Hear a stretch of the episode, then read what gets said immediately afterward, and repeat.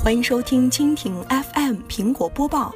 本节目由蜻蜓 FM 独家制作播出。收听更多精彩内容，请收藏订阅本节目，关注蜻蜓 FM，关注科技频道。据国外媒体报道称，苹果专利商标局目前批准了一项有关苹果手表的专利申请。该专利描述了一个内置电池模块的苹果手表表带，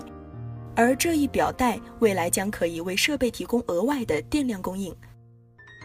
消息称，苹果所申请的这一专利名为“可穿戴电子设备的充电装置”，而专利申请中的苹果手表则采用了圆形样式，而非目前的方形表盘。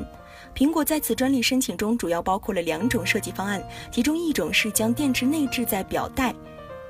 内部为手表进行供电，另一种则是将电池模块单独安置在手表表盘下方，并可以在无需使用的时候进行有线充电，而且。苹果还提出使用散热电路，以确保表带电池模块舒适地佩戴在用户皮肤上。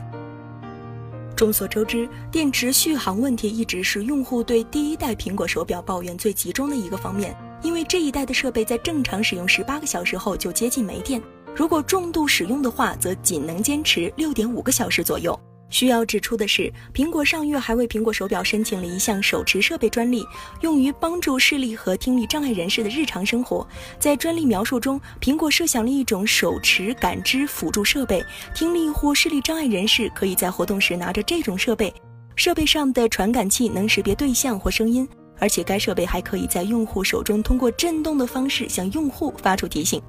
以上就是今天的苹果播报，更多精彩内容尽在蜻蜓 FM。